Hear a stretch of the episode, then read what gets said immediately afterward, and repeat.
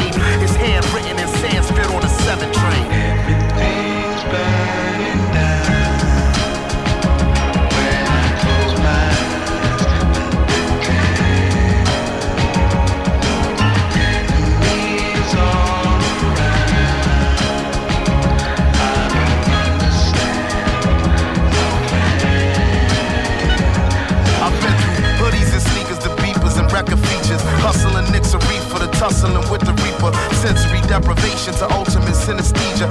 Freeing our brothers, people from teeth of another creature. Breaking and entering to the theater, the search and seizure is the birth of genius. Somewhere between Earth and Venus, at her convenience, even non-believers make prayers. Haters and naysayers is buried in cake layers. I take day as a blessing and see the night as a lesson.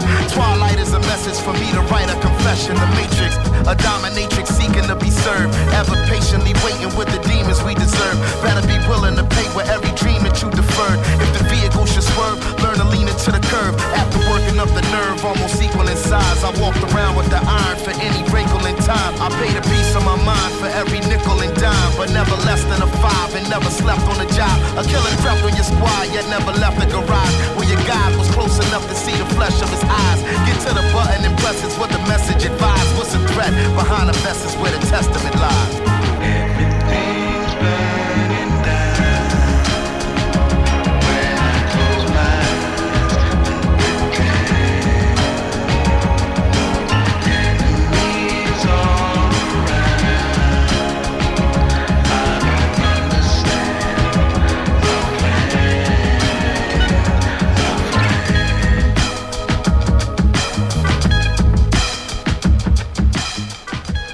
Ja, Danger Mouse, Black Thought und äh, Michael Kiwanuka im Soundtrack auf Radio 1 mit Aquamarine. Ähm, am 12. August kommt das gemeinsame Album Cheat Codes. Und hier geht's los mit dem Soundcheck. Wir haben auch immer noch Publikum hier. Äh, wunderbar. Hier ist noch richtig was los. Gerade gab's großen Applaus. Und ich will noch mal kurz die Gelegenheit nutzen, euch ausführlicher vorzustellen. Lieber Kai Müller, du kommst frisch aus dem Ahrtal, hast dich da an, an äh, jetzt anlässlich des Jubiläums, dieses grauenhaften Tages, Jubiläumsjahrestags, sagt man dann wohl eher, die ganze Woche mit auseinandergesetzt und bis jetzt gerade mehr oder weniger frisch hier zu uns in den Soundcheck gekommen und äh, müde und erschöpft, aber genau, kann man so sagen. Trotzdem bei Kräften. Ja. Jenny, du hast einen neuen äh, Job äh, einen neuen alten Job, den hat Jenny Zülker hier, die bei mir sitzt, den hat der wunderbare Kollege Gut Elstermann gerade schon kurz erklärt, den Hörerinnen und Hörern, aber vielleicht willst du es mir auch nochmal sagen. Ich habe mich so gefreut, dass du bist schon ewig bei der Berlinale, genau. aber jetzt machst du es ein bisschen anders dort. Genau, jetzt bin ich die neue Sektionsleitung der Perspektive Deutsches Kino, also Sektion für junge deutsche Filme und ähm, gucke also dann viel, viel mehr junge deutsche Filme als internationale und ähm, bin aufgeregt und ähm, ganz wertfrei sehr aufgeregt. Aber ich mache das natürlich schon lange der Sicht, nur eben jetzt nicht irgendwie in Eigenverantwortung. Also ich meine, ich mache da ein eigenes Programm und das ist natürlich super. Toll. Ich bin sehr gespannt. Du wirst uns hier, du wirst hoffentlich uns auch bald gewogen bleiben und immer mal wieder in den Soundcheck kommen. Mit Musik auch du, immer noch gut. Ja, kannst du zwischendurch erzählen, wie das so vorangeht.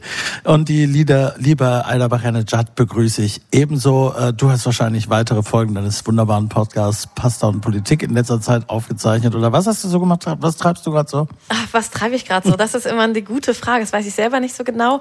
Aber tatsächlich Pasta und Politik habe ich nicht aufgezeichnet, aber meine beiden anderen Podcasts 55 Voices for Democracy, äh, eine Koproduktion vom Thomas Mann Haus in LA äh, und einem US-amerikanischen Magazin, wo wir irgendwie versuchen, eine Brücke zwischen Los Angeles und Berlin zu schlagen. Und in der letzten Episode, die rauskam gestern, geht es auch genau darum. Also wer sich gerne englische Podcasts anhört, ist da ganz gut äh, aufgehoben. Überall, wo es Podcasts gibt, wahrscheinlich. Ja, das musikalische Quartett, meine Damen und Herren, im Studio und da draußen an den Empfangsgeräten. Kai, mit dir geht's los. Äh, das jedenfalls nominell prominenteste Album des Abends und die prominenteste Künstlerin des Abends stellst du vor, Lizzo. Was gibt's zu sagen? Ja, Lizzo. Was gibt's über sie zu sagen? Natürlich wahnsinnig viel. Das werden wir auch noch tun. Vor allem wohl aber, dass sie ein Superstar neuen Formats ist. So will ich es mal nennen. Das hat einerseits natürlich damit zu tun, dass sie das körperlich ist. Selbst bezeichnet sie sich als fat and heavy. Und wenn man Bilder von ihr sieht, dann springt einem das natürlich auch sofort entgegen. Sie ist wirklich eine eine fette, übergewichtige Frau mit wahnsinnig viel Temperament. Und gleichzeitig ist äh, sie eine Popstar, ein Popstar neuen Formats, weil sie wieder mal auf dieser, aber auf neue Art, auf dieser Wasserscheide tanzt zwischen schwarzer Musik und äh, weißen Erwartungen, die an die Popmusik gestellt werden, was dann dazu führt, dass sie hauptsächlich ein weißes Publikum hat. Das ist eine natürlich Tradition, die sich immer und immer wieder wiederholt hat in, seit den 50er Jahren, kann man sagen, äh, und immer wieder auch schwarzen Künstlern zum Vorwurf gemacht wurde, sie seien nicht schwarz genug sozusagen. Kids Pop Queen wird äh, Lizzo jetzt verächtlich zum Teil genannt, so in Anlehnung, dass sie eben dann doch nicht der richtig heiße Scheiß sei. Trotzdem, drei Grammys hat sie 2019 gewonnen und für einen Emmy ist sie mittlerweile nominiert für eine ziemlich witzige Castingshow, in der sie nämlich ihre Background-Tänzerinnen, die ebenso aussehen sollen wie sie selbst, äh, gecastet hat. Das war ein großer Erfolg. Aber der Weg dahin war äh, steiniger, als man sich vielleicht ähm, denken würde. Denn 2018 war sie schon mal so weit, eigentlich alles hinzuschmeißen. Da hatte sie zwei tolle Hits schon produziert, ein erstes Album herausgebracht. Coconut Oil und Truth Hurts hatten wirklich alles, was ein Hit braucht, ein Hit braucht, aber sie wurden keine. Sie verkauften sich lange nicht so gut wie die Platten. Ähm, es gedacht hatten und da zweifelte sie doch sehr an der Idee, ähm, ihre Flötistenkarriere, die vermutlich ziemlich vielversprechend gewesen war, einfach hinzuschmeißen und vom College abzugehen. Dann entstand 2018 beim Auftritt in Iowa so ein ganz kurzes Video nur, eigentlich so ein, mehr so ein Meme. Da sieht man sie kurz Flöte spielen und ähm, schon beeindruckend. Dann nimmt sie die Flöte weg, ist eine Querflöte und tanzt mit ihrem Background-Tänzerin so eine ganz wilde Choreografie, um dann im Prinzip nahtlos wieder einzusteigen mit dieser wilden Flötenmelodie und dieses kleine Video ging total steil. Also alle Leute sahen sich das an und dachten, das kann nicht wahr sein. Wer, wer, wer ist denn so drauf? Wer kann denn sowas? Ich meine, singen, tanzen, Flöte spielen, dabei noch richtig heftig rüberkommen. Und ähm, daraus, vor allen Dingen aus diesem einen Begriff, den sie zum Schluss noch hinterherfeuerte in diesem Video, nämlich Bitch, you're emotional, sagte sie. Und dieses Wort Bitch wurde seitdem zu ihrem Markenzeichen. Eigentlich bezeichnet sie alles und jeden als Bitch. Also sich selbst, Männer, andere Frauen, eigentlich jeden, ihr Publikum. Und ähm, das ist natürlich eine wahnsinnig interessante, auch für die schwarze Musik typische Form der Umdeutung eines im Prinzip Schimpfworts in einen Ehrentitel, wenn man so will. Ähm, und das macht sie alles so gut, dass ihre ihr zweites Album sehr viel, sich sehr viel besser verkaufte und nun ihr drittes Album natürlich heiß erwartet wird, weil eigentlich hat diese Frau nur eine einzige Botschaft bei der Vorgeschichte. Klar, nämlich sei wie du bist und liebe dich dafür. Und das macht sie eigentlich auch in allen oder fast allen Songs deutlich. Ähm, und den richtig tollen Song, den Hit, der das alles aber bündelt, der das zusammenbringt, ja, was da an Gefühlswelt hintersteckt, äh, den hatte sie noch nicht geschrieben. Aber ich glaube, jetzt.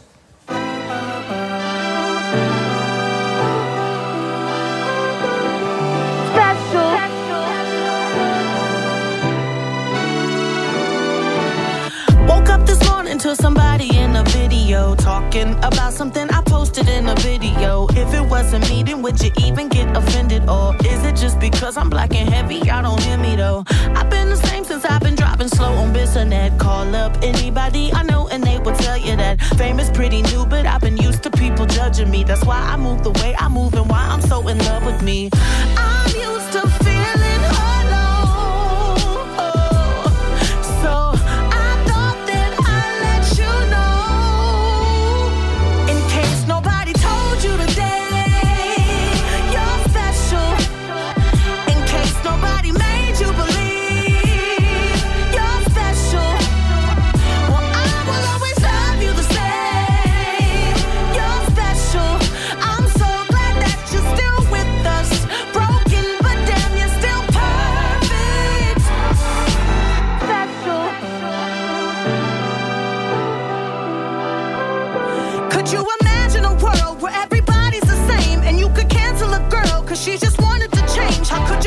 broken stones. If you ain't been through a pain, that's why we feel so alone. That's why we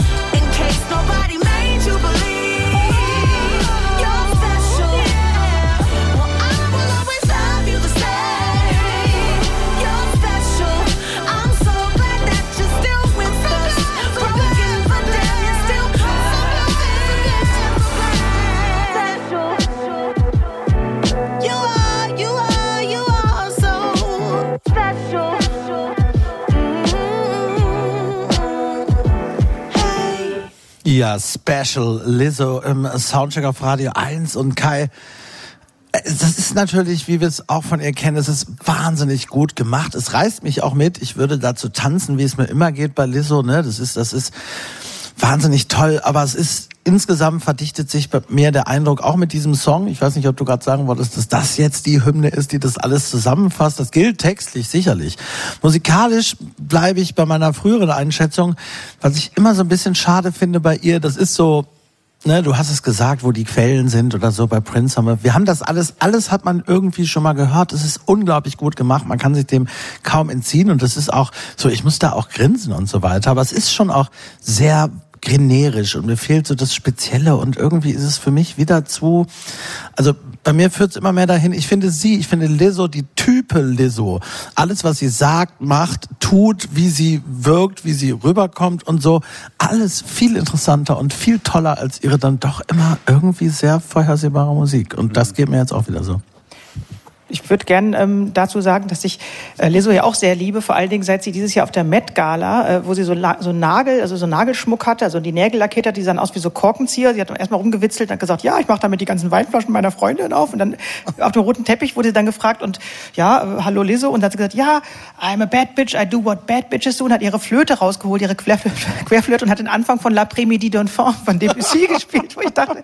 was für eine geile Definition von bad bitch. Die bad bitch macht erst die ganzen äh, Rotweinflaschen auf auf und dann, dann spielt sie Debussy. Also ich finde die extrem sympathisch. Mir geht's da wie dir, Thorsten. Ich finde das ganz toll, wie die, äh, wie die ist und, und was die sagt und dass dieser Hit, der gerade schon im Radio läuft, die, Voraus die Vorauskopplung ähm, It's Bad Bitch O'Clock, äh, It's Thick, It's Thick Thirsty, äh, it's, it's Thick 30, fand ich auch großartig, finde ich alles sehr schön. Aber musikalisch geht's mir auch so. Es ist hübsch, aber nicht raffiniert. Also ich bin immer irgendwie in so einem ich weiß, wo das herkommt. Es, äh, ist irgendwie Lauren Hill wird irgendwie zitiert. Es werden ja äh, Beastie Boys und und also auf der neuen Platte und alle möglichen Michael Jackson, alle möglichen Sachen, die schön sind, kommen drin vor. Ich weiß aber gar nicht, was Lizzo eigentlich so selber sagen möchte. Also ihre Aussagen außerhalb der Musik, die finde ich viel stärker als die Aussagen in der Musik. Vielleicht ist es das, aber es ist trotzdem schön.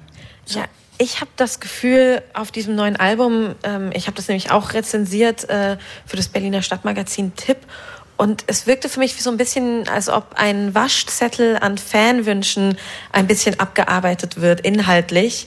Aber es ist trotzdem unglaublich sympathisch, auch wenn ich weiß, dass da ein großes Team dahinter saß und sich überlegt hat, okay, was schreiben wir jetzt und was geht auf TikTok viral, was mit der ersten Single, die wir noch hören werden, auch funktioniert hat, ähm, ist es trotzdem sympathisch. Ich kann es ihr nicht übel nehmen und ich würde sagen, irgendwie, this is Lizzo's world and we get to live in it. Ähm, hoffe ich zumindest, weil sie ist für mich ein wesentlich nahbarerer, trotz aller, auch wenn ich weiß, als jemand, der schon sehr lange über Musik schreibt, das ist auch schon, ihre Nahbarkeit ist auch schon künstlich.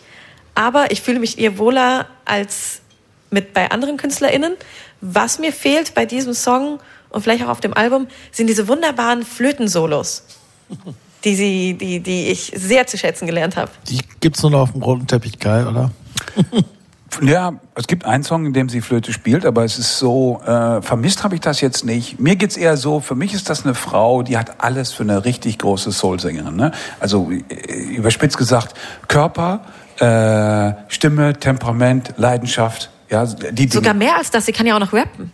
Rappen kann sie auch, wobei ich nicht weiß, ob das unbedingt zum Soul gehört. Was man da ja erfahren will, ist die Tiefe. Ja, also nach dem Motto, jemand macht sich so auf und deswegen ist Special für mich schon der wichtigste Song hier. Es gibt noch einen anderen, äh, mit dem sie ihr eigentlich ihr Album angefangen hat. Das ist eine ganz ja, einfach nur eine sentimentale ähm, Liebeskomödie, in der aber der, diese Formulierung steht, die nicht unwichtig ist. Wenn wenn du deiner selbst unsicher bist, dann brauchst du jemanden, der dich liebt. Das ist so ein bisschen die Botschaft. Ja. Ähm, damit hat sie angefangen und sie arbeitet sich aber hin zu dieser Position, nein, eigentlich braucht es diesen anderen nicht. Auch die Liebe selbst so als Beziehungsliebe, die braucht es nicht. Es braucht die Liebe zu etwas anderem, dass sie schließlich im Song sehr schön in die, äh, in diese eine wieder sehr amerikanische Zeile presst, My love is you. Ja, das ist eine Formulierung, mit der wir Deutschen immer Schwierigkeiten haben, weil das so eine rückhaltlose Hingabe ans Kollektiv, an die groß, ans große Publikum, also an dieses große abstrakte Ding der Selbstverwirklichung in Amerika ist, ja? Nach dem Motto, ich liebe euch, weil ihr mir erlaubt, so zu sein, wie ich bin, ja? Aber ich finde, das ist die, das ist immer noch die Kernbotschaft von ihr. Nur die Musik dazu, die die Tiefe auch der Konflikte sozusagen sichtbar macht, ja, die fehlt mir auch. about damn time.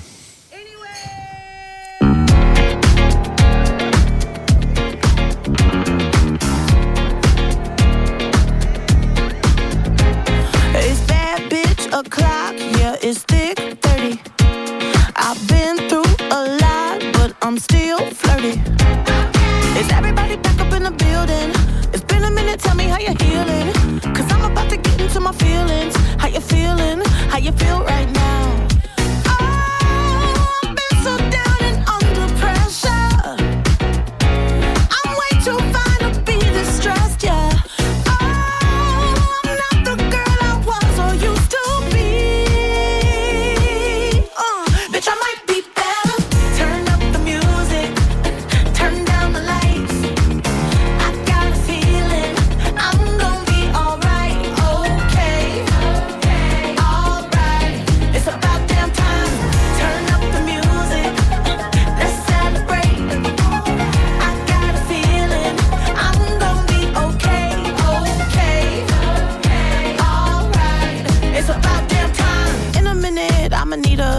Subliminal, man or woman to pump me up. Feeling fussy, walking in my Balenciennes, trying to bring out the fabulous. Cause I give a fuck way too much. I'ma need like two shots in my cup. Wanna get up, wanna get down. Mm,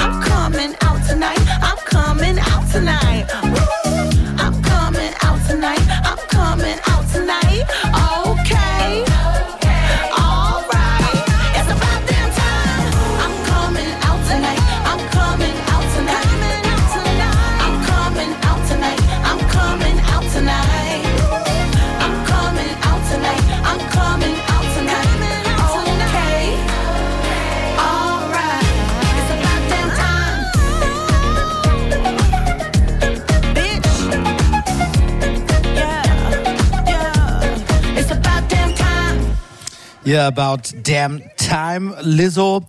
Ne, ach das, wie, wie, also alles, was wir eben gesagt haben. Ich meine, es wäre interessant, es ist, es ist irgendwie vielleicht ihre subversive Strategie, weil das ist natürlich maximal massenkompatibel und funktioniert eigentlich auf allen Kanälen. So, ne, das kannst du, kannst du im, im Dudelfunkradio spielen, äh, in, auf sämtlichen Stationen. Das geht in allen Fernsehformaten, die man sich vorstellen kann. Es ist aber wegen des ganzen Überbaus und wegen der Person, die sie ist und wegen der Texte eben auch kompatibel für eine Sendung wie den Soundcheck offenbar und für viele andere Bereiche. Jetzt könnte man natürlich sagen, deshalb muss ich genau das machen, weil ich habe eben diese Anliegen, die mir persönlich wichtig sind und damit kann ich sie in die Breite tragen, so breit wie möglich. Das weiß ich nicht, ob das so ist. Ich, ich würde sie aber, weil sie eben auch diese wahnsinnig große Soul-Sängerin ja auch ist, wie du sagst, Kai, würde ich sie gern vielleicht nochmal mit etwas profilierterem Material in der Zukunft hören. Ich weiß nicht, ob das dann teilweise auch die falschen Autoren sind oder ob sie da noch einen Moment braucht oder so. Es gibt dann so Sachen, ich weiß nicht, also Ausgerechnet dieser Song, der Coldplay heißt, weil er nämlich äh, Yellow, den größten Hit von Coldplay, zitiert, was, was ich ein bisschen cheesy fand, wird dann aber im weiteren Verlauf zum Beispiel echt sehr schön, finde ich. Ne? Es gibt so Momente, ich finde, man müsste da irgendwo nochmal ansetzen. Mal gespannt, was da noch kommt. Einstweilen, wie gesagt, gerne irgendwie auf Cocktailpartys und auf dem Dancefloor. Zu Hause werde ich es, glaube ich, nicht mehr so oft hören. Oder in der Werbung, ne? Das war auch so, ein, Auch ist so das? problematisch auf eine Art. Ich meine, ich weiß nicht, ob sie ihr eigenes Material owned oder ob sie das irgendwie, ob sie da ein, ein Mitspracherecht hat, aber dass eben ihr größter Hit von der letzten Platte, die Garnier-Werbung jetzt irgendwie einem, einem rauf und runter vor die- über die Ohren geknallt wird, das ist irgendwie auch eine Sache, die ich so, also ja, das ist, das ist eine komische, die ist aus, die, also das ist ein Ausverkauf, bevor sie überhaupt richtig äh, sagen konnte, was sie will. Schon ist das ein Ausverkauf. Ne? Also der Song war ja kaum da und schon war es ein Werbehit. Und ich habe so gedacht, also ich äh, finde auch, was du sagst, Thorsten, das passt überall. Ich musste die ganze Zeit an diese Serie The Bold Type auf Amazon denken, wo so drei junge Frauen in New York irgendwie diverse und alles Mögliche und ganz verschiedene, also ganz, ganz so divers wie es geht, irgendwie wilde Sachen erleben in so einer Moderedaktion und da läuft die ganze Zeit Musik, wie das bei so modernen äh, Serien ist und da passt also, die kann man also eins zu eins eigentlich Lizzo komplett runterlegen und dann hat man das und das ist so, die Aussage ist klar, das ist klar, wenn man Lizzo kennt, ist die Aussage schon klar, bevor ich den Song höre. Das soll auch alles gar nicht so miesepetrig klingen, wie es jetzt klingt. Ich mag das auch, aber es ist irgendwie so eindimensional dann geworden, obwohl es mehrdimensional sein möchte. Ja. Ja. Ja, sie hat ja auch ihren ähm, ihren eigentlichen Erfolg einer eines sozusagen eines Films zu verdanken, ne? Also und zwar, wie hieß er denn mal? Someone Great. Ja, äh, da gibt's nämlich eine Szene, Liebeskummer, eine Frau, ne, und zwar Gina Rodriguez, ist da der Star, ne, ähm, lebt auch mit zwei anderen, sehr divers, zusammen in so einer WG, hat Liebeskummer und dreht den Lizzo-Hit äh, Truth Hurts auf, ne? Und tanzt dazu. Und dann kommt äh, natürlich auch noch ihre Freundin rein, dann tanzen sie zu zweit und so. Und das ist diese typische, ah, so komme ich über meinen Liebeskummer hinweg, Hymne. Das war der Moment, ja, wo sie wirklich berühmt wurde, weil dieser Hit wurde binnen, also über Nacht zum Nummer eins Hit, nachdem es ihn eigentlich aber schon zwei Jahre gab. Keiner hat ihn wirklich registriert und plötzlich hatte er genau das. Vielleicht verkauft sich also Musik heute nur noch so, äh, es sei denn, du bist Beyoncé und hast eine Riesenmaschine hinter ihr, denn das darf man auch nicht vergessen. Diese Phalanx, ja, dieser, dieser R&B-Stars, ja, die hat sie äh, durchbrochen, ja, mit eigentlich fast nix ja, also im Hintergrund. Ja, sie hat ja in, äh, eine Weile auch in ihrem Auto gelebt und genau. hatte äh, schwere Depressionen und hat dann durch ihren Mentor ähm, Prince ja auch irgendwie wieder zurückgefunden zur Musik und zum Pop. Und man hört Prince ja auch an jeder Stelle, finde ich, raus. Also gerade auf diesem Album noch mehr als zuvor. Und bei About Damn Time, da höre ich auch irgendwie Get Lucky, da höre ich irgendwie eine Nile Rodgers Gitarre, auch wenn das nicht Nile Rodgers ist, aber es ist definitiv inspiriert. Aber irgendwie eher schon für vielleicht äh, die jüngere Generation, wenn man TikTok aufmacht, wenn man TikTok hat und in diese App reinguckt, da ist dieser Song schon sehr oft zu hören. Und ich glaube, das wird auch bei den folgenden Singles nicht anders werden. Und ja, die sind auch durchaus teilweise, würde ich sagen, TikTok optimiert. Ist das vielleicht die Art und Weise, ich, ich möchte es gar nicht werten, ich bin ja auch auf der App und äh, es ist die Welt, in der wir leben. Und es ist ähm, äh, Sings verhelfen auch Künstlerinnen äh, wie Kate Bush zu einem zweiten, dritten, vierten Frühling. Ähm, wir müssen das hinnehmen. Und das oder was heißt hinnehmen? Es ist nun mal so, wie Na, Pop vermittelt wird. Es ist ganz großer Pop. Und da ist natürlich auch eine wahnsinnig große Bereitschaft da, die mich, die, das ist natürlich auch was, was, das ist ja auch sehr amerikanisch, das gab es auch früher schon. Äh, wo ich auch manchmal so ein bisschen befremdet bin, wenn wir über Werbung sprechen, Jenny. Ne? Ich fand zum Beispiel, dass Billie Eilish, die anfangs nahezu gar nichts machte, keine Interviews gab oder was, und jetzt also ja auch in jeder Kampagne ist und jetzt noch eine, eine Douglas-Koop hat, wo dann kriegst du den Douglas-Prospekt und da ist irgendwie das Billie Eilish-Parfum vorne drauf und Billie winkt. Ja, denke ich, meine, meine Reaktion, wie bei dir bei der Lizzo-Werbung, ist dann auch immer so ein bisschen, muss das jetzt wirklich sein? Aber die ist haben da einfach keine Grad. Berührungsängste und denken, halt, ja, nehme ich jetzt mit. Vielleicht denkt sie ja auch, naja, ich bin auch schneller wieder im Auto, als mir lieb ist. Wenn ich jetzt ja. den Werbedeal abgreifen kann, mache ich es halt. Aber so. die Frage ist auch so ein bisschen, welche Botschaft dann noch vermittelt wird. Ne? Ja, also ich meine, ihre Botschaft ist ja, haben wir darüber gesprochen, ihre genau. Botschaft ist eben, ich will mal sagen, äh, äh, Power R&B, also Self-Empowerment R&B und äh, du bist super, wie du bist und so weiter. Aber ähm, äh, gerade das, die, äh, das haben wir im ersten Song gehört, ähm, ähm, äh, You're Special in case nobody told you that you're special. Das ist ja vielleicht auch so ein bisschen das Problem, dass, dass alle Stücke diese Botschaft seit einer gewissen ja, ja. Raumzeit aus äh, ja, äh, dämpfen. Also dass jeder immer nur gesagt bekommt, ihr seid so speziell. Und vielleicht ist das das Problem. Das sind nicht alle Leute speziell. Ja? Also sie ist natürlich speziell, klar, aber dieses die Botschaft, die hat sich wiederholt. Das ist dieses Denk an dich, du bist was Besonderes, du bist anders als die anderen und das ist okay, wie du bist und so. Ähm, und das, du bist eben, ne? also das ist vielleicht auch deswegen wird die Botschaft auch einfach immer schwächer, weil sie einfach so mannigfaltig und generisch benutzt wird. Genau. Ich glaube auch nicht, dass es stimmt. Die Botschaft ist, ist eine Lüge und das ist das eigentliche Problem an dieser Musik. Ähm, und das ist auch der Grund, warum sie mehr von Weißen als von Schwarzen gehört wird. Denn äh, ne, Jugendliche, ja, aus, mit einem, aus einem afroamerikanischen Hintergrund oder Haushalt, die kriegen ständig gesagt, fall nicht auf, ja. Wag dich nicht heraus, sei nicht sozusagen, zieh nicht den Zorn der brutalen Weißen auf dich, ja, sondern pass dich an, sei strebsam, sei besser als die Weißen, ne, dann kannst du was, kannst du es was zu was bringen, ja. Es gibt nur zwei Ausnahmen, oder nur, eigentlich nur eine Ausnahme, Erfolgsausnahme, die dem widersprechen, das ist der Rap, ja. Da kommen Dealer, böse Typen, Straßenjungs um die Ecke, die reden, ja, eben halt, wie Jungs von der Straße reden und sind extrem erfolgreich. Und das Problematische, das ich eigentlich sehe hier hinter, ist, dass sie genauso redet. Immer wieder mit diesen ne, ähm, sexkonnotierten, vulgären Ausdrücken, bei denen sich jeder ja, äh, sozusagen eigentlich Schwarze oder Afroamerikaner sich eigentlich äh, schämen würde. Wir hören aber jetzt zum Abschluss einen Song, den du ausgewählt hast, ja. wo sie eine Textzeile korrigiert hat, ne? Ja, das stimmt, hat sie.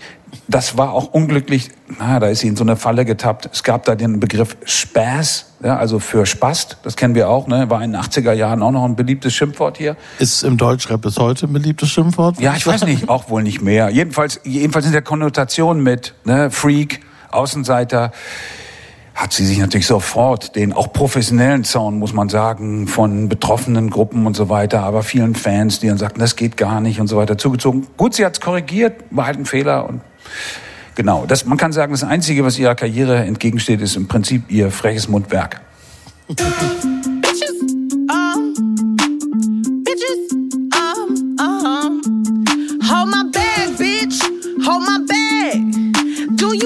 shit.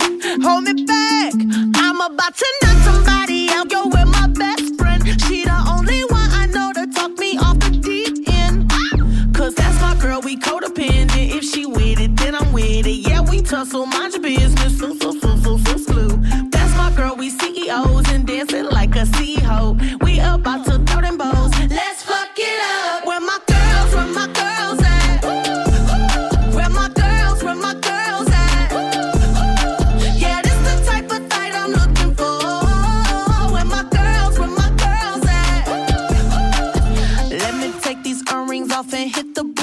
ratchet with my friends. Oh, oh. I'ma go Lorena Bobbitt on him so he never fuck again. No, now you can't fuck again, bro. That's my girl, we codependent. If she with it, then I'm with it. Yeah, we tussle, mind your business. So, so, so, so, so, slew. That's my girl, we CEOs and dancing like a CEO. We about to throw them bows. Let's fuck it up. Where my girls, where my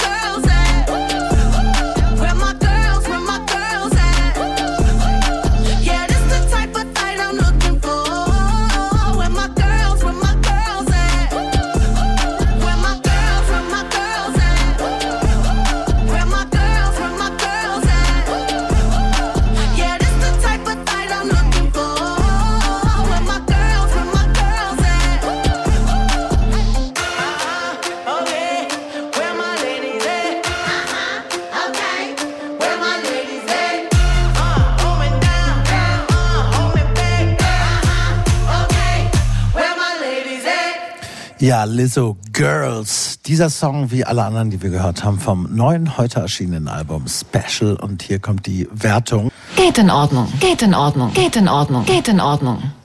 Ja, langweilig, aber wahr. Soundcheck.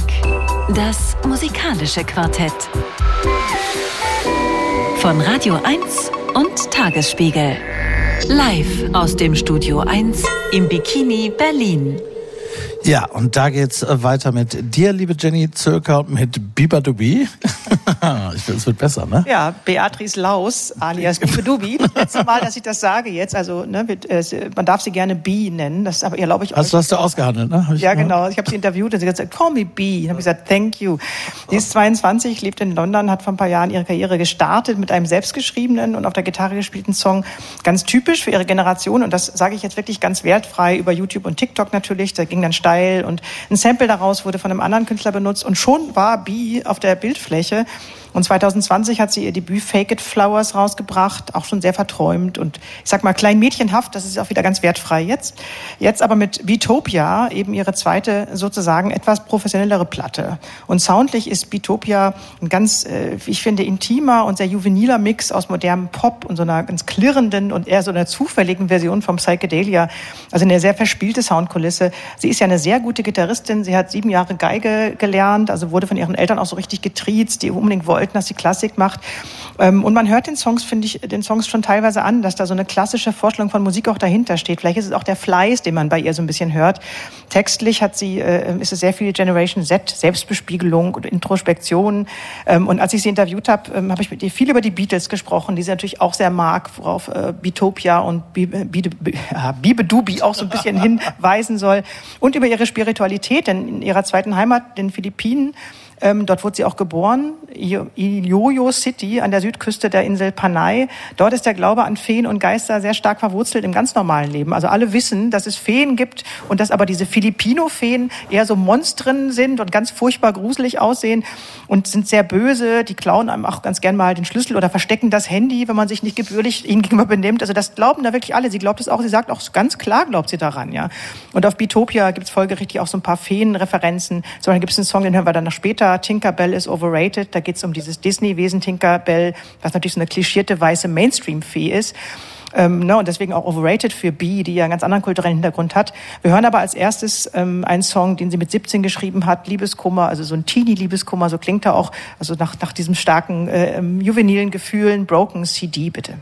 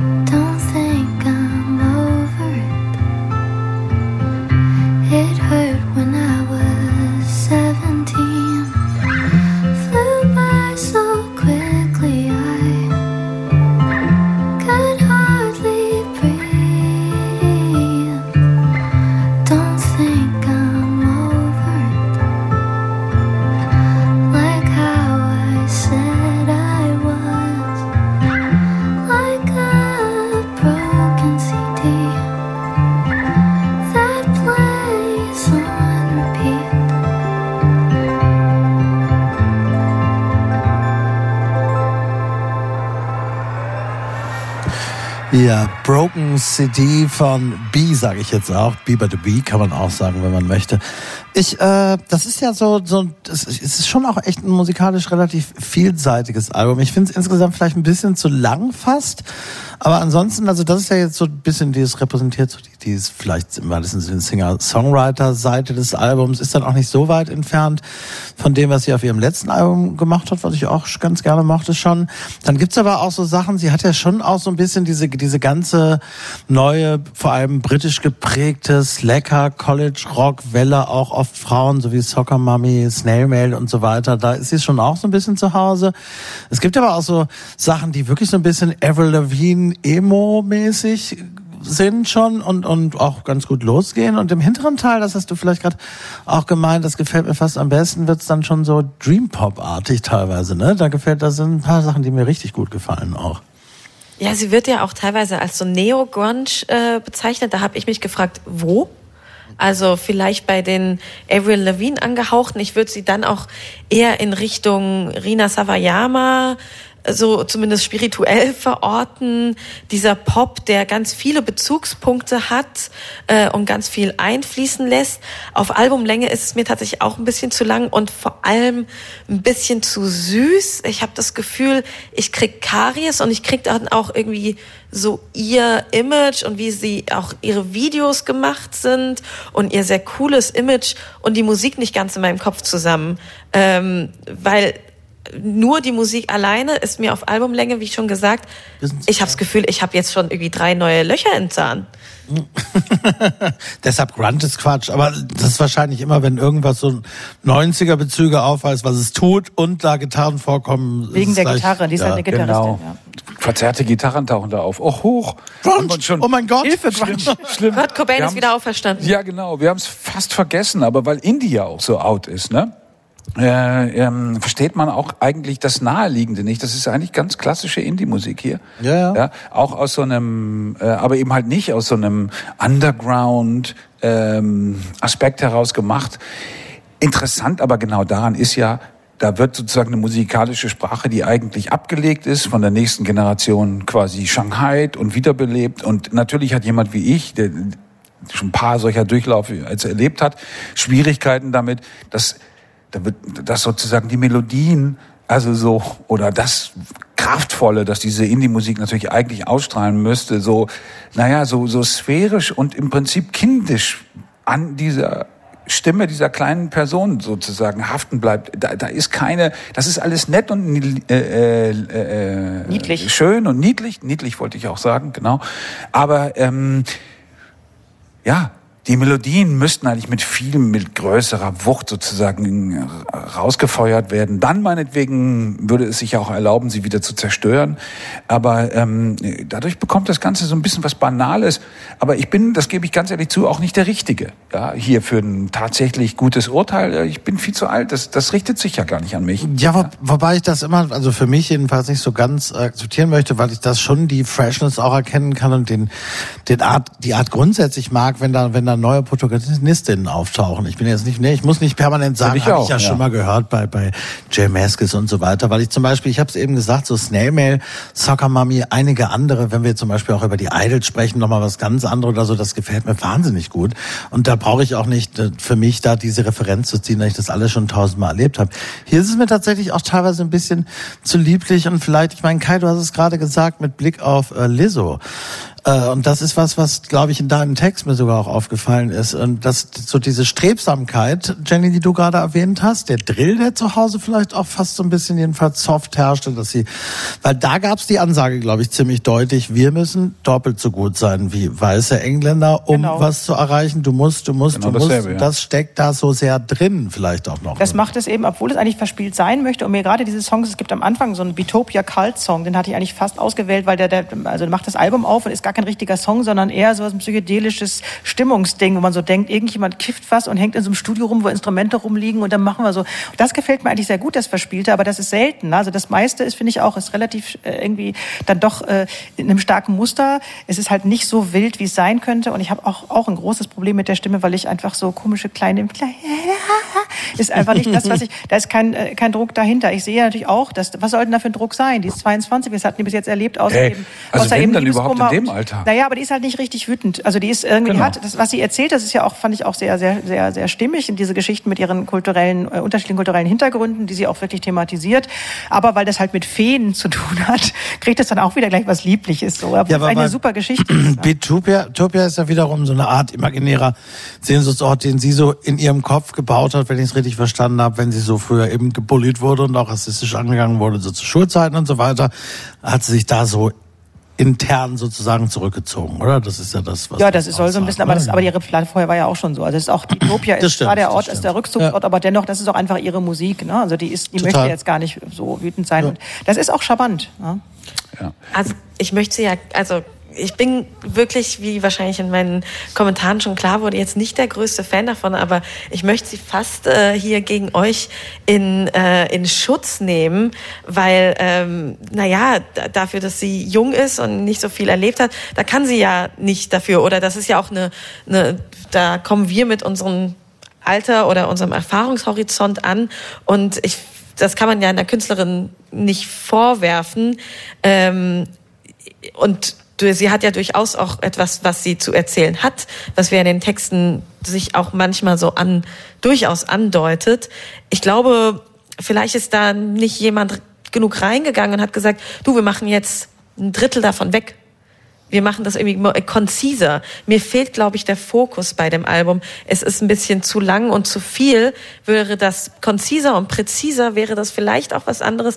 Wäre auch meine Meinung dazu etwas anderes. Und sie sagt ja auch irgendwie, das Album soll sich anfühlen wie so ein Tagtraum. Und was Tagtraumhaftes hat es ja durchaus. Also man kann sich sehr gut vorstellen, da irgendwie in Gras zu liegen und das an sich vorbei wehen zu lassen. Ich glaube, ähm, äh, also was du gerade sagst, das bringt mich nochmal dazu. Ich glaube, was, was mir daran fehlt, ist auch in den Texten.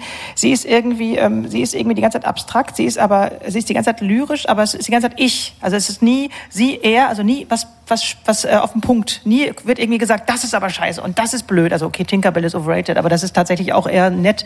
Es ist nie so, das meinst du vielleicht mit dem, mit dem Fehlen, dass es nicht konzis genug ist. Es hat nie so was irgendwie böses, spitzes, ich sag jetzt mal meine Meinung zu irgendwas, sondern bleibt immer bei diesem, ich finde aber, hm. und das ist vielleicht das, was mir ein bisschen fehlt. Als Teil einer Minderheit bekommt man es aber auch teilweise wirklich aberzogen. Es ist, das kann ich aus Erfahrung ist aber auch als, eine äh, Energie, die mir da sagen. einfach fehlt, so, ne? Ja, aber könnte dann nicht gerade die Musik das Ventil sein? Genau. Das finde ich, war es jedenfalls immer. The Perfect Pair.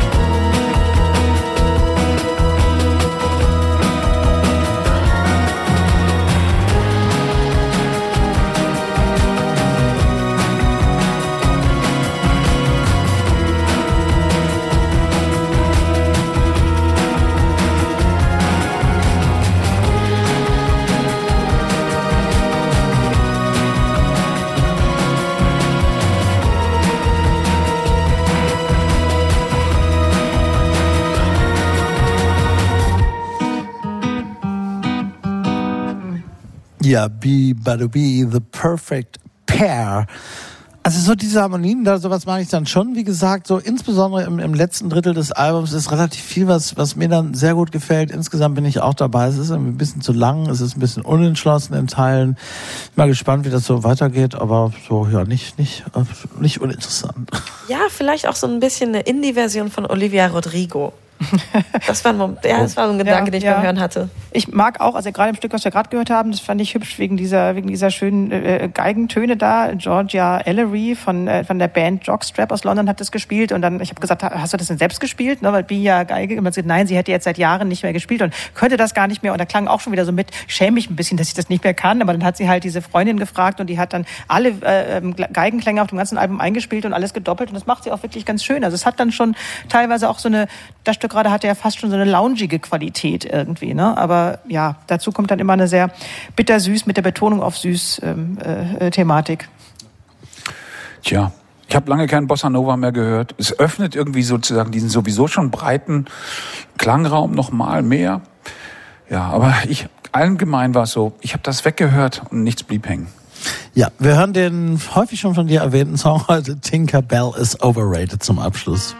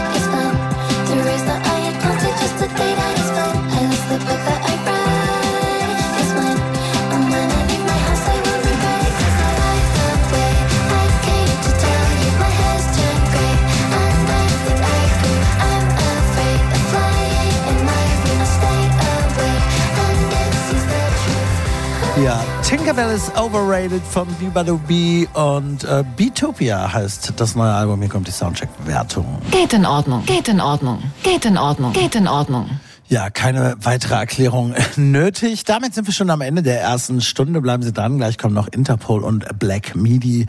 Bis zu den Nachrichten haben wir Maggie Rogers mit einer neuen Single Horses.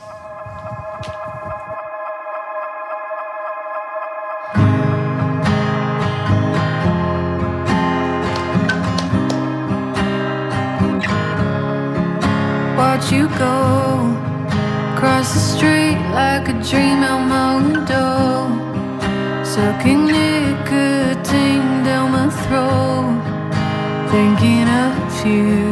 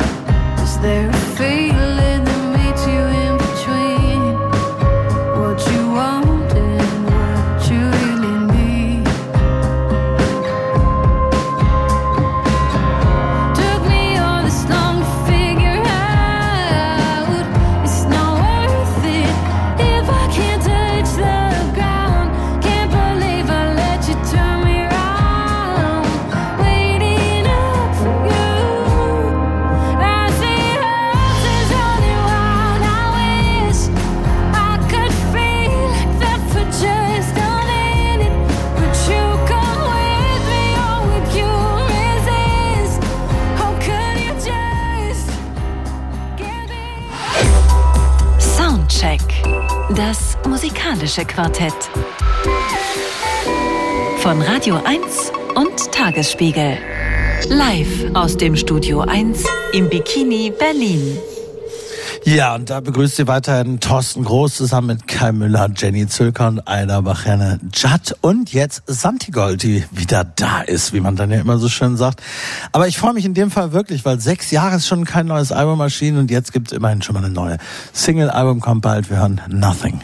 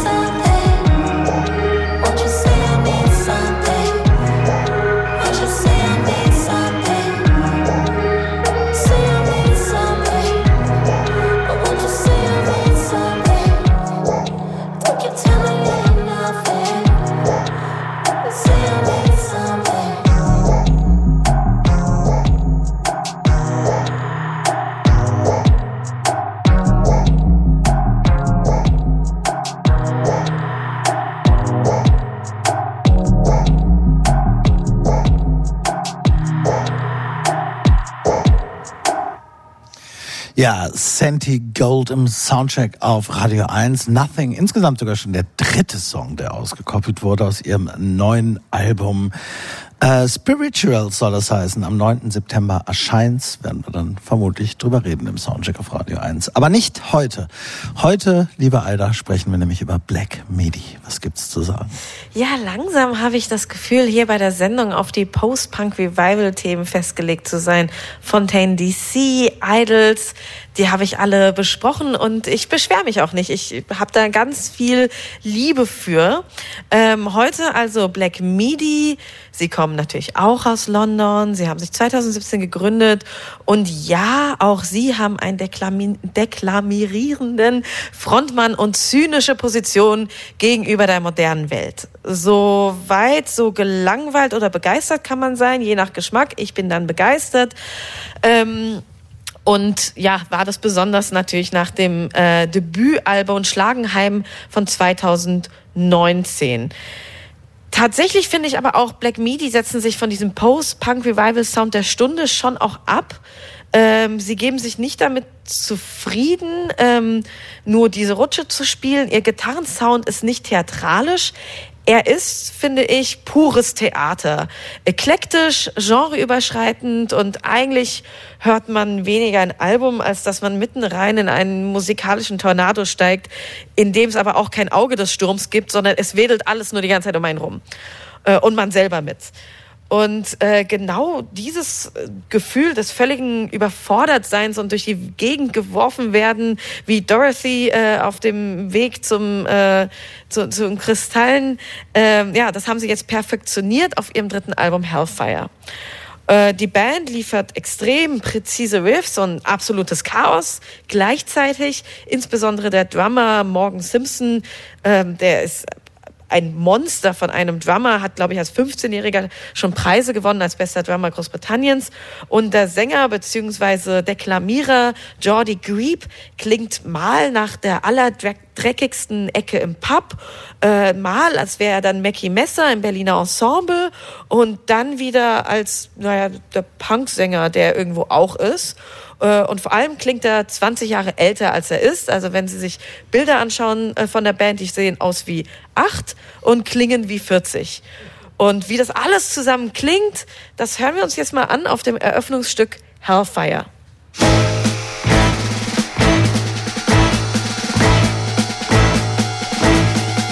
There's always something. An old twitch, hearing loss, a ringing noise, new flesh, a new bump, a weightlessness, a headache, a sore limb, an itchy gash, a mirage, a tumor, a scare. And when one is fixed, another breaks. When some destroyed, more await. When it is time, no one comes. When you have time, it is up. And even from without, there is nothing you will find running at full speed without a dent factory shine. Always slightly out of time. Always, always dust. Always, always, always no such thing as luck. Only chance on the rock. Inevitable loss. Running low. Almost empty. Almost always gone. Going, going, gone. Each day quicker, each day gone lost. The more, the less, the less useless. That's that. No more. Meet me at the door. It's open. Come in. Wash away the sin. No more lazy sloths. The sand pickers had enough. No nail grows yet. All toes now green. Both eyes blank screens. Eyeballs opaque. Robody are gone. Bringing silence back again. Made a tick, tick, a shiver. Lip, lips and stiffness. A tick, glimmer. Limp, useless. Gone no. When stiff, useless, when needed, limp. Of the hideous thing. Gets it right in the classroom, but wrong in the examination hall. One use is that, damn it all, useless thing. All machines designed after it. All worse, none better. I.e. all shit. None work forever, none work a minute. Worse with every use. Always chasing the first, always chasing the free, always chasing decency. Never adequate. Enough,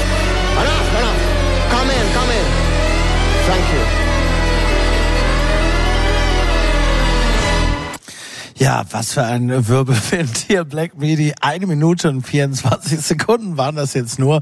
Und, und da haben sie im Grunde schon mehr gemacht, als andere auf ganzen Alben machen. Irrwitzige Typen, ne? Ich meine, du hast gesagt, die, die haben jetzt ja auch so wahnsinnig viel schon gemacht in den wenigen Jahren, die wir sie kennen.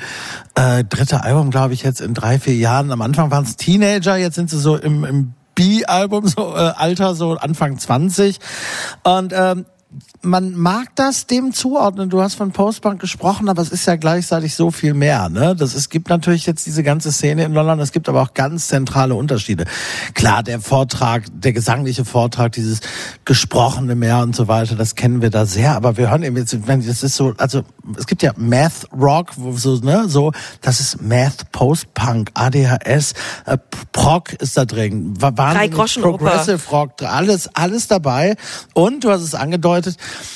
Handwerk, ganz viel Handwerk. Ne? Das wirkt teilweise chaotisch. Ich, die wissen ganz genau, was sie machen. Da ist kein Ton zufällig da, wo er ist. Aber im Gegensatz zu Prog-Rock, würde ich ja auch immer sagen, ich, also ich habe ja Bock auf Prog-Rock, ne? ich bin also Fan, aber oft geht es mir trotzdem auf die Nerven, weil es eben dann doch so ein bisschen so äh, Eiermusik ist. Also ich muss mal zeigen, was ich alles kann. Finde ich das bei denen nicht. Also ich finde, das, das ist nicht nur Angabe. Ich bin wirklich totaler Fan von dieser Platte. Ich finde das wirklich eine großartige Platte. Ich finde das, äh, ich muss natürlich auch sofort an Kurt Weil denken, weil das ist so Weil, das ist wirklich Weil Musik und Weil Instrumentierung, aber vor allen Dingen ist es eben experimental. Es ist, es ist, man denkt, es ist irre, aber dann hat es irgendwie was sehr Aufregendes und was sehr Nervöses, was mich die ganze Zeit von Anfang an mitgenommen hat. Ich war wirklich richtig aufgeregt, habe mich auf jedes neue Stück gefreut, freue mich total, dass wir auch noch Welcome to Hell hören, weil ich das, das unfassbar gut finde. Ähm, ich finde diesen Morgan Simpson auch, der ist mir sofort aufgefallen. Also ich habe tatsächlich, ich habe die erste Platte gehört und da war ich aber noch nicht so begeistert wie jetzt. Ich finde die wirklich viel besser, vielleicht weil sie erwachsener klingen, weil sie, Sie auch ist, älter es ist klingen. wirklich ein bisschen aufgeräumter, ein bisschen mehr so in geordnete Bahnen. Und so, auch die dadurch Stimme. stärker. Amüsant, dass du das sagst, weil es hat für mich immer weniger mit einem Album zu tun. Der Guardian nannte es in seiner Rezension auch äh, For Lack of a Better Word eigentlich eine Rockoper und das ist es schon eher. Genau, es hat was Theatralisches. Ich habe natürlich auch die ganze Zeit an, an die Sparks gedacht und an, es gab von Danny Elfman letztes Jahr eine Platte, die ähnlich irgendwie nervös war, so von der, von der Schnelligkeit her, wo man dachte, was, was macht denn der, spinnt der? Und natürlich an Zappa und Beefheart jetzt an, um alte Menschen zu, zu nennen, aber auch an Scott Walker, da musste ich beim Timbre immer dran denken, dass Scott Walker in den verrückteren Stücken, wo wirklich irgendwie eine wahnsinnige Orchestrierung plötzlich dann so eine, so eine ganz, ganz merkwürdige Atmosphäre machte, das habe ich auch in den Stücken wiedergefunden. Also auch dieser Mut zu sagen, ich mache ein 1,24-Stück, ich mache dann aber auch ein ganz langes The Race is about to begin, wo man denkt, das hört ja gar nicht auf, soll es auch gar nicht. Also ich finde, das ist das beste Beispiel für, genau, zu viele Ideen, alle gut und äh, man kriegt es hin, die auch alle zu zeigen. Also ich bin äh, erste Reihe, wenn die spielen. Aber ist das nicht wahnsinnig nervig? Für mich also ich meine, jemand, wenn, wenn jemand viele gute Ideen hat, ja, die äh, kompositorisch raffiniert, aber eigentlich völlig unsortiert äh, einem vor den Latz knallt, dann ist die Geste da ja vermutlich wichtiger als die Musik. Ja, denn die Musik hat Schwingung. Diese Musik hat überhaupt keine Schwingung. Oh nein, sie hat extrem viel. Nein, hat sie nicht. Nein, sie, Nee, sie hat sie schwingt die nicht. ganze Zeit. Nein, hat sie nicht. Denn sie ist eine Dekonstruktion. Das ist ja genau der, das Raffinierte. Ich amüsiere mich ein bisschen bei euren Versuchen, ähm, äh, das jetzt zuzuordnen. Diese Musik ist total einzigartig. Wirklich. Also das, da sind wir uns, glaube ich, auch alle einig. Und in ihrer, unserer Hilflosigkeit suchen wir dann aber irgendwie nach Vorbildern, die auch mal sowas Ähnliches gemacht haben. Und eure Verweise stimmen alle. Höre ich alle mit raus. Aber was hier passiert, das ist so, wie wenn jemand äh, Don DeLillos Rasender Stillstand gelesen hätte, ja, und nun sagt, äh, nicht Don DeLillo, sondern, ah, das kommt mir natürlich, ist egal. Jedenfalls dieses berühmte Buch des äh, Poststrukturalismus, äh, Rasender Stillstand, in dem es halt um, ja, im Prinzip schon auch um die digitale Welt geht, die in einem unglaublichen Tempo um uns herum wirbelt, alles immer negiert, also immer alles aufbauscht, danach alles zertrümmert. Ja, das ist ja unsere Gegenwart. Und die versuchen das irgendwie hörbar zu machen. Das ist als Experiment, als Kunstwerk genial, absolut genial. Aber absolut unhörbar. Ich hasse diese Musik. Erstens, mir du meinst. Virilio und zweitens, äh, Virilio habe ich auch tatsächlich gern Virilio. gelesen. Genau, das war's. Paul Virilio. Und ich ich stimme dir zu, es ist hard to love, also es, es zu lieben. Ich finde es faszinierend, dass du das sagst. Ähm, es, ich finde es hart zu lieben, ich finde es schwierig zuzuhören und auf, auf, auf, auf Albumlänge. Ich hatte heute Morgen auch Migräne, als ich mich vorbereitet habe und dachte, warum habe ich dieses Album ausgewählt? Genau. Ich weiß genau warum, aber mit Migräne war ich mir dann nicht mehr so sicher. Ähm, ich finde, also ich finde es gar nicht so hilflos, weil ich höre für mich, vielleicht auch weil ich Brecht-Fan bin und weil Fan ähm, ganz viel dieses, dieses vor allem Theater und vor allem äh, ja drei Groschen Oper heraus und Western Dolls, aber besser. Wir machen gleich genau da weiter und hören jetzt mal Welcome to Hell.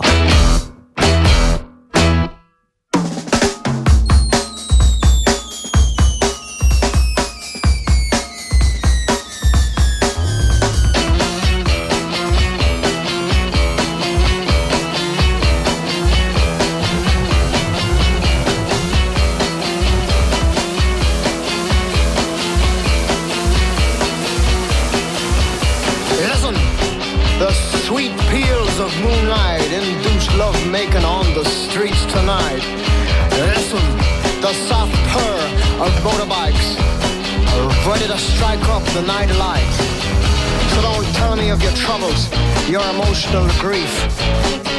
Taking the sights, this is shore leave. Don't talk of true love, unscrew your frown. Enjoy the entertainments of nighttime town. Experience the red rooms, the green tables, the souvenirs, make memories haunting or fabled. The gallant mist of red-blooded chivalry instilled in basic training.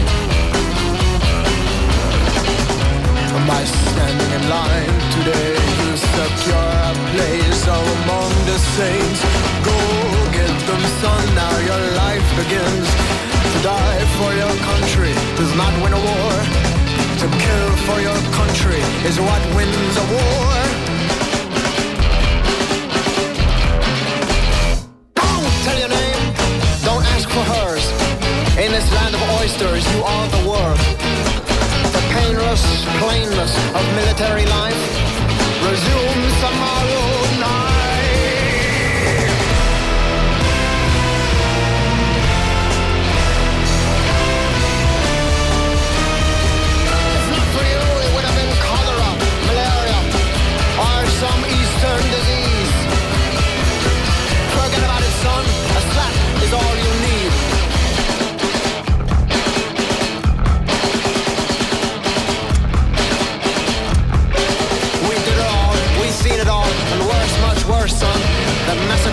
Too many to recall.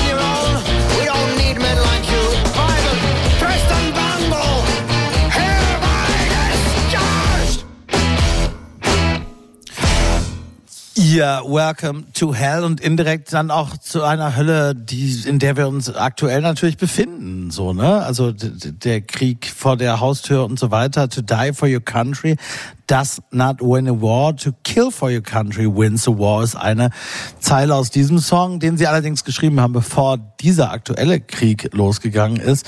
Und damit sind wir so ein bisschen da, also Literaturverweise machen sie selbst übrigens auch nicht in die Richtung, die du gerade gelegt hast, Kai, aber sie berufen sich unter anderem, wie ich gelesen habe, auf Samuel Beckett und sogar auf Thomas Bernhard, weil sie das, was sie da so machen, so auch nicht so eins zu eins verstanden wissen wollen. Es sei magischer Realismus im Grunde und Humor sei ganz, ganz wichtig. Den kann ich jetzt noch gar nicht so richtig da raushören, muss ich sagen. Aber sie treffen Aber- natürlich, finde ich, mit dieser Nervigkeit in der Musik, die ja ab, ab, absolut, es ist anstrengende Musik. Das wird Nervosität. keiner anders. Ne? Es ist wahnsinnig interessant, es ist komplex, es ist natürlich faszinierend, aber es ist auch super anstrengend in seiner Vertracktheit. Und dann aber auch mit solchen Texten, finde ich, treffen sie es schon auch sehr so ein Zeitgeist, ein Gefühl, so. Das finde ich schon. Die andauernde Nervosität und Angespanntheit der Moderne ist einfach äh, seit 100 Jahren ein Thema und hier in Sound äh, gegossen, wie ja es äh, schon oft gemacht wurde, aber hier auf jeden Fall finde ich die die Nervosität unserer Gegenwart sehr gut eingefangen. Und du hast es gerade schon angedeutet: In diesem Song geht es um einen Soldaten. Es geht um einen Soldaten mit äh, PTSD, mit posttraumatischer Belastungsstörung, der dann äh, der mordet, der ein verachten, verachtenswertes, verzeiht, dass ich das im Radio sage, Stück Scheiße ist, aber auch damit nicht klarkommt und dann weggeschmissen wird vom System, weil er nicht mehr zu gebrauchen ist, weil er nicht mehr morden kann äh, und nicht mehr klarkommt. Und das ist nur ein Beispiel, an dem sie durchexerzieren das Thema schlechte Menschen, die Schlechtigkeit des Menschen in all seinen Abgründen ist das bestimmende Thema des Albums.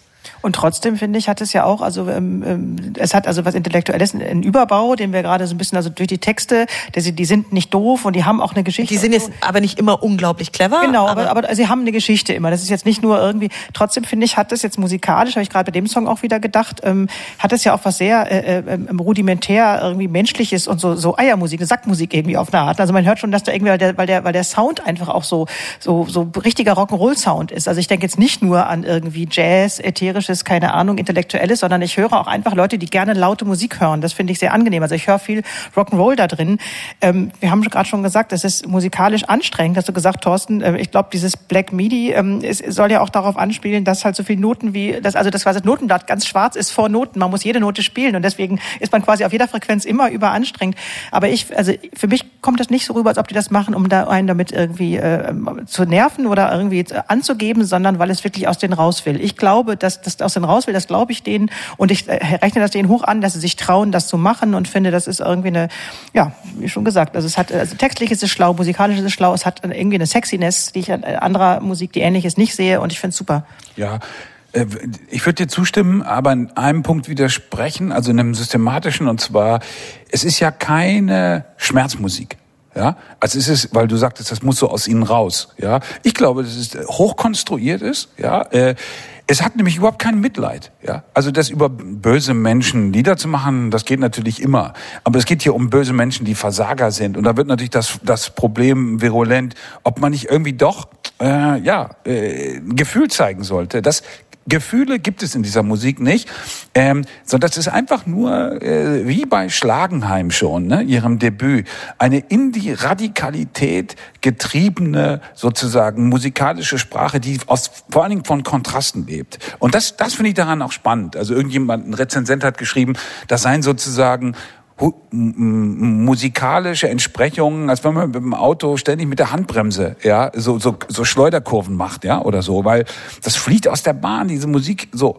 Ähm, was ich aber wirklich nervig finde, sind nicht diese Kontraste, sondern das im Gegensatz zu den früheren Albumen plötzlich hier auftauchende theatralische Moment, ihr habt schon mehrfach angesprochen, das finde ich das finde ich voll daneben. Und zwar aus dem einfachen Grund, wenn man die Methoden der Zerstückelung ja, benutzt, ist es natürlich total unsinnig, daraus eine große cineastische Erzählung machen zu wollen. Und das funktioniert meiner Meinung nach auch nicht. Dieses croonerhafte, sozusagen äh, Vegas-Gehabe eines Typen, der die ganze Zeit nur schautet, das nervt mich total, Ich weil ich das sexy. Gefühl habe, nein, weil ich das Gefühl habe, es entspricht der eigentlichen musikalischen Botschaft überhaupt nicht. Siehst jetzt wollte ich gerade sagen, es gibt so Crooner-Momente um, und Jennys äh, Rock'n'Roll-Faden aufnehmen, die wir heute nicht hören. Zum Beispiel den Song The Defense, äh, der mir ganz gut gefallen hat, muss ich sagen. Da machst du genau das nieder. Aber das gefällt mir eigentlich ganz gut, muss ich sagen. sind ja auch Briten, wollte ich nur sagen, zum Beispiel Gefühle, ne? Also die müssen ihre Gefühle jetzt nicht so, die können auch ein bisschen cool drüber stehen und die Gefühle irgendwie wegpacken. Das sind ja Briten. Das ist Und ich wichtig. finde, Das heißt, ja, das würde heißen, dass sie schlauer sind als alle anderen. Das kann man auch über die Briten sagen. Aber wichtig ist doch nur, ob sie sozusagen eine Idee, die sie mit Schlagenheim in die Welt gesetzt haben, ne, und das ist sozusagen, klar, Verdichtung natürlich, aber auch Kontrast in die Extreme treiben, ob sie der wirklich was zufügen. Und ich finde, die theatralische Ebene ist genau der falsche Weg. Ich finde, das ist, ähm, ich, ich verstehe schon, was du meinst und ich gehe mit dir auch ein Stück weit mit, finde aber hier ähm, die Theatralik hat erfüllt einen Zweck und und zwar dieses, es, bricht das alles irgendwie ironisch ist der falsche Begriff. Es ist halt ein zutiefst schwarzer, zynischer Genau. Humor und Betrachtung der Schlechtigkeit der Welt. Wie Das- gesagt, sie berufen sich auf Thomas Bernhard. Ja, und Genau. da passt es auch rein und auch das Anstrengende passt da auch rein. Und ich finde, das ist schon eine Ebene, die kann man gut oder schlecht finden, der, die kann einem gefallen oder nicht. Aber sie ist da und ich finde, es ist eine sehr interessante Erweiterung des Kosmos ähm, und, und das, der, der Idee Black Midi ähm, zu, einer, zu einem Gegenwartskabarett. Ja. Wir hören Dangerous Liaison.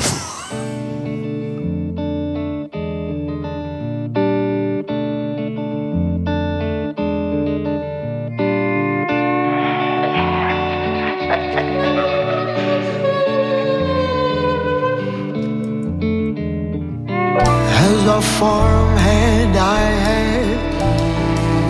No aversion to killing, but to murder a man in cold blood was something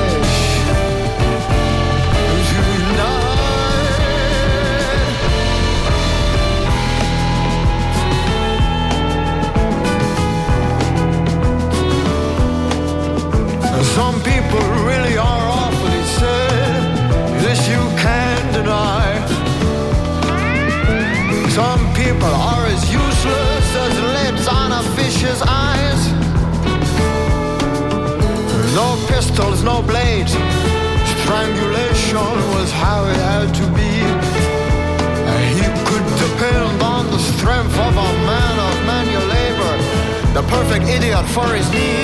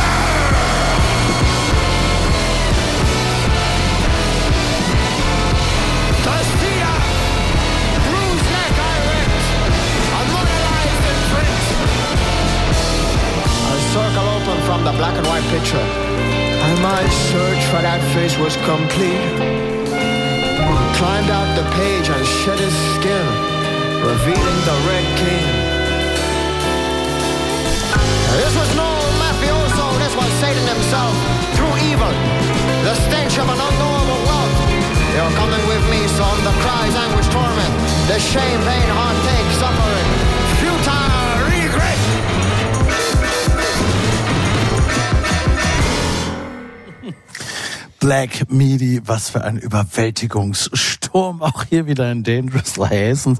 Hellfire heißt das neue Album dieser Band. Ein passender Titel. Darüber haben wir gesprochen im Soundcheck auf Radio 1 und hier kommt die Wertung. Hit. Geht in Ordnung. Niete. Hit.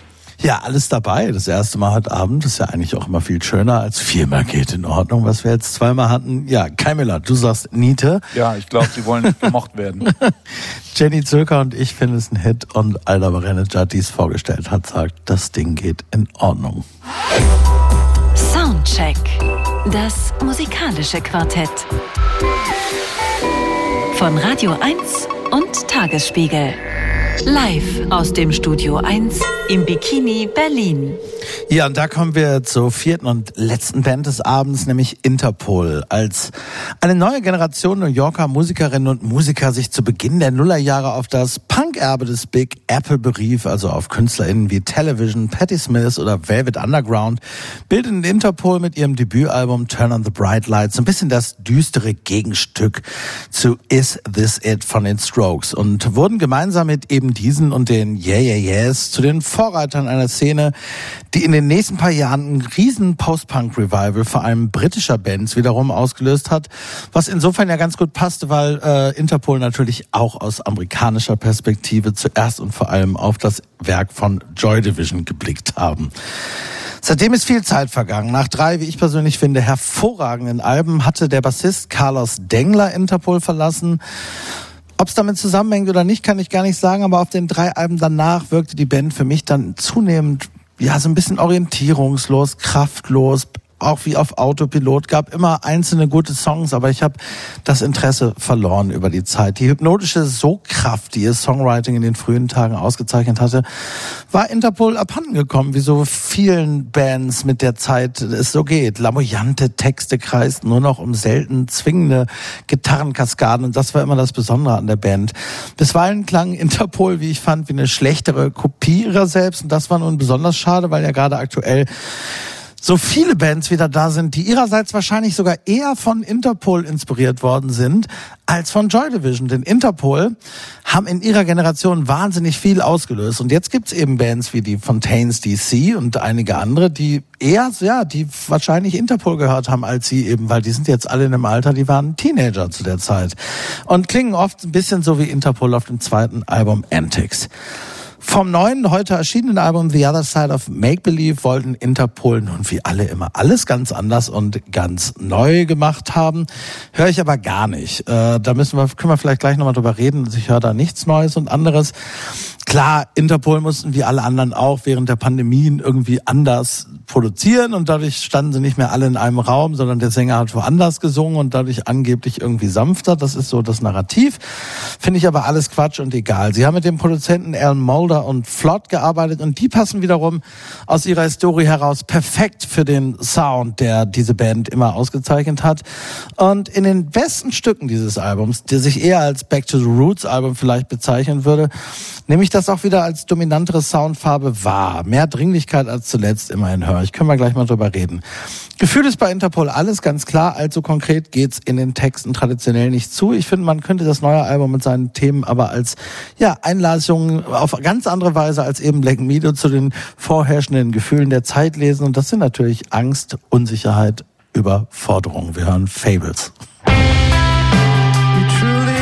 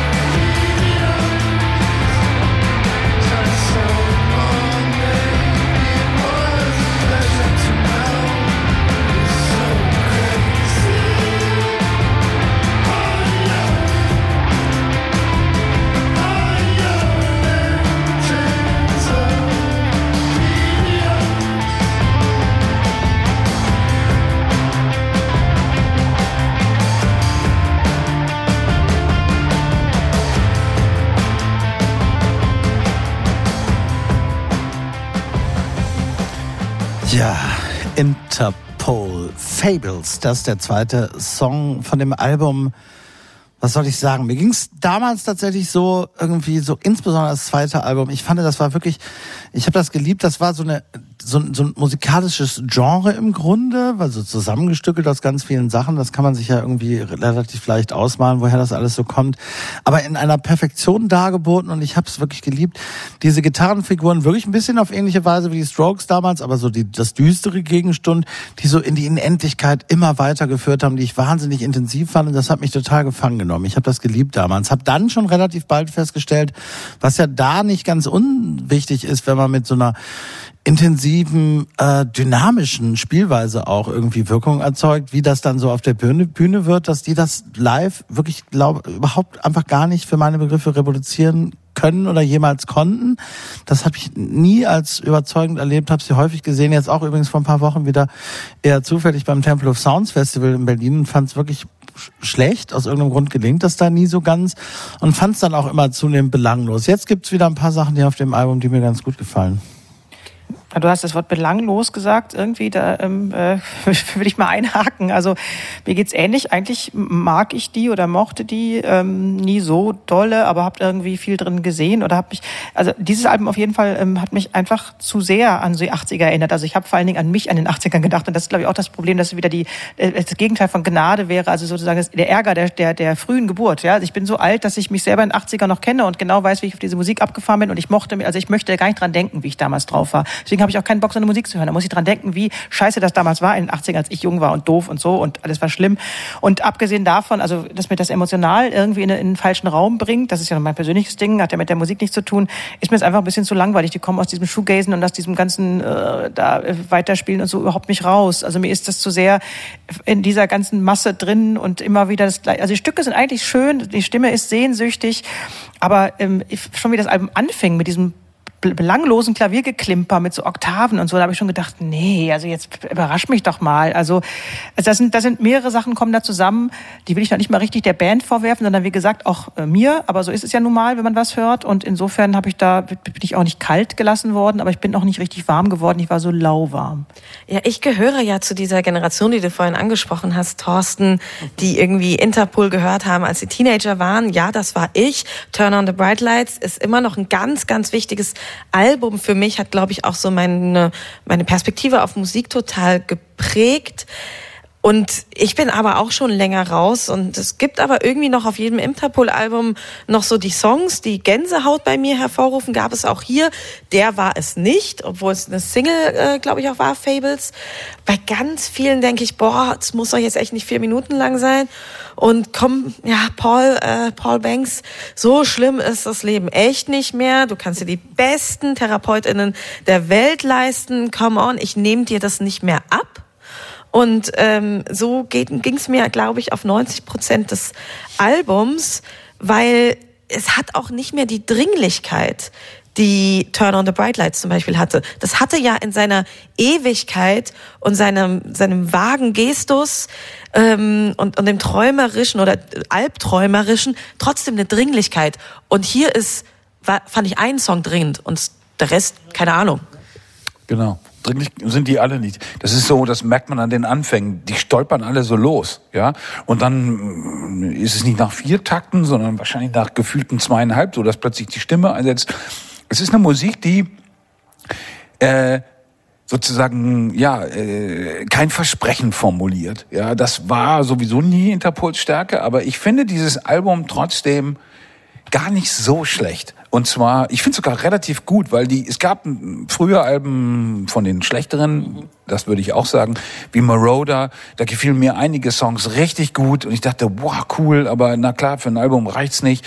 Hier finde ich nicht einen richtig guten Song, aber das Album, das fließt so dahin. Das ist wie so ein meandernder Fluss und der, der Sänger nervt mich auch jetzt nicht mit seinem Behauptungswillen, sondern ähm, eigentlich erzählt der relativ privat, ja, weil er auch schreit gar nicht und singt gar nicht, sondern relativ privat seine seine Geschichten, die ich sowieso nie verstanden habe. Insofern ist es auch in diesem Fall egal.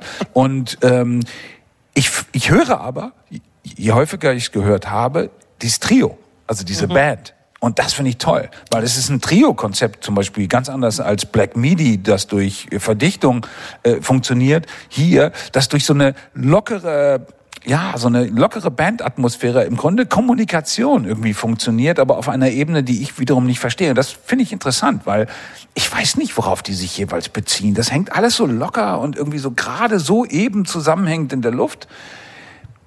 Ist ein Pluspunkt. Aber ist es nicht dann auch äh, genau das, was du beschreibst, in seiner Konsequenz irgendwie egal? Nee, ich finde ja, dass Rockmusik ja ohnehin das Problem der Überdeterminierung hat. Ja, also das, das Format, wenn man so will, ja. Ähm, und dass natürlich alles Neue immer damit beginnt, sozusagen die Formate der Vorjahre zu zertrümmern, aber dann natürlich auch durch neue Formate zu, zu, zu ersetzen. Eine Band, die eigentlich nur spielt, ja, und Mehr passiert da nicht. Das, das gibt's am Markt nicht. Das kann man sich auch gar nicht verkaufen. Das können die sich jetzt vermutlich leisten, weil sie es einfach schon so lange gibt. Sie das ist aber das Faszinierende daran. Ist hier natürlich auch besonders drastisch. Eine Band, die zwischenzeitlich wirklich in ihrer, wie ich finde, ästhetisch perfekten Schablone, aber wiederum erstarrt ist, weil, und dann festgestellt hat, dass innerhalb dessen auch nicht so viel weiteres möglich ist. Und was jetzt vielleicht ja wirklich passiert ist, da nochmal dann doch die Corona-Geschichte bemühen. Vielleicht haben sie jetzt einfach wirklich ein bisschen mehr Zeit und Muße gehabt, das nochmal ein bisschen genauer auszumalen.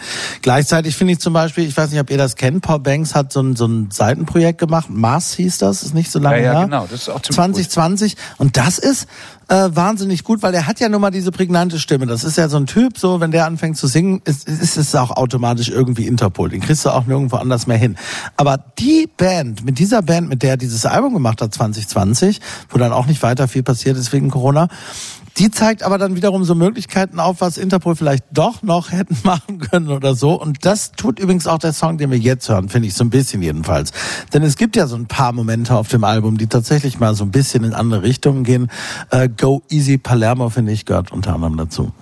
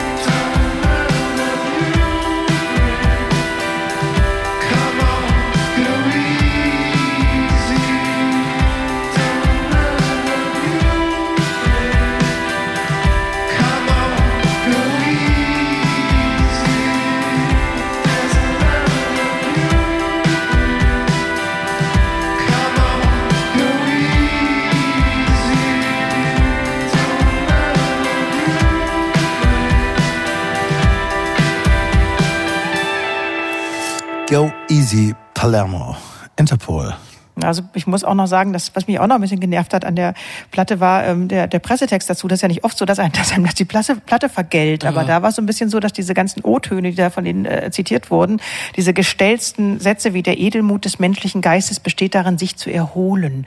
Da habe ich gedacht, Mann, ist das, ist das prätentiös. Irgendwie, also das hat mir dann was, also das, das ist eine prätentiöse Ebene, die ich sonst gar nicht gemerkt hätte. Irgendwie, wo ich dann auch dann daraufhin nochmal mehr auf die Texte geachtet habe. Und das hat mir das dann auch noch mehr vergällt. Es war mir viel zu wenig irgendwie Rock, Bodenständigkeit, irgendwas da drin. Das ist mir alles äh, zu, zu gekünstelt und zu gestelzt. Und weil ich die Band so verehre oder und auch Paul Banks Stimme so verehre, habe ich diesen Pressetext auch einfach nicht gelesen, weil ich wusste, wusste was Ja, passieren würde. Und ich möchte an dieser Stelle auch erwähnen, wie gesagt, ich verehre diese Band ganz, ganz wichtig für meine musikalische Sozialisation, seine Stimme unglaublich. Aber gerade Paul Banks hat sich auch geleistet, wirklich unga- unfassbar grottige Projekte vorzulegen, wie zuletzt zum Beispiel mit RZA, den ich eigentlich auch sehr verehre. Ne? Genau.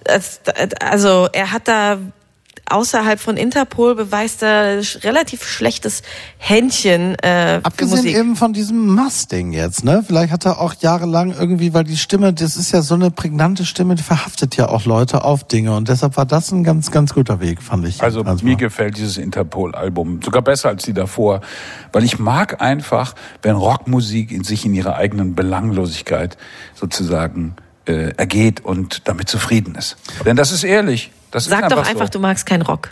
Das, was, Mag ich ja, aber die Zeit ist vorbei. Und diese Platte macht das. Also die will nichts anderes. Die will einfach nur, die hat so einen Flow. Das ist cool. Also Renegade Hearts.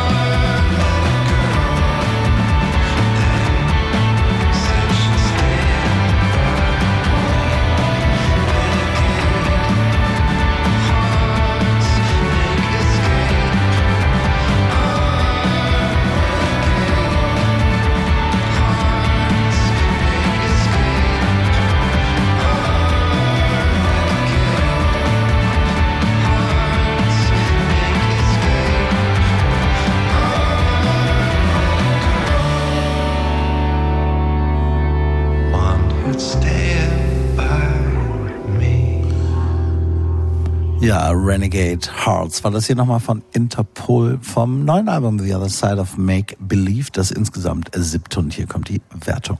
Hit. Geht in Ordnung. Geht in Ordnung. Geht in Ordnung. Ja, und diesmal kommt der Hit von Kai Müller, womit wir am Ende sind am heutigen Abend. Ich bedanke mich fürs Zuhören und bei euch, liebe Jenny Zirka, Aida Bachenitschat und eben Kai Müller, aber auch bei Lara Schneider an der Technik, die ich hier durch die Scheibe sehe und bei den letzten verbliebenen zwei Personen im Publikum. Ihr könnt noch mal klatschen, bitte. Das alle rausgespielt, bis auf euch. Nein, ganz toll. Die Leute sind hier sitzen geblieben. Fantastisch. Soundcheck auf Radio 1. Nächste Woche sitzt hier wieder mein Kollege Andreas Müller. Hier auf Radio 1 geht's weiter mit den Sounds and Stories von MC Lücke. Und vorher haben wir aber noch Sam Fender mit einer neuen Single aus den Sessions zum letzten Album, die bis jetzt unveröffentlicht war. Der Song heißt Alright. Machen Sie es gut und kommen Sie gut durchs Wochenende.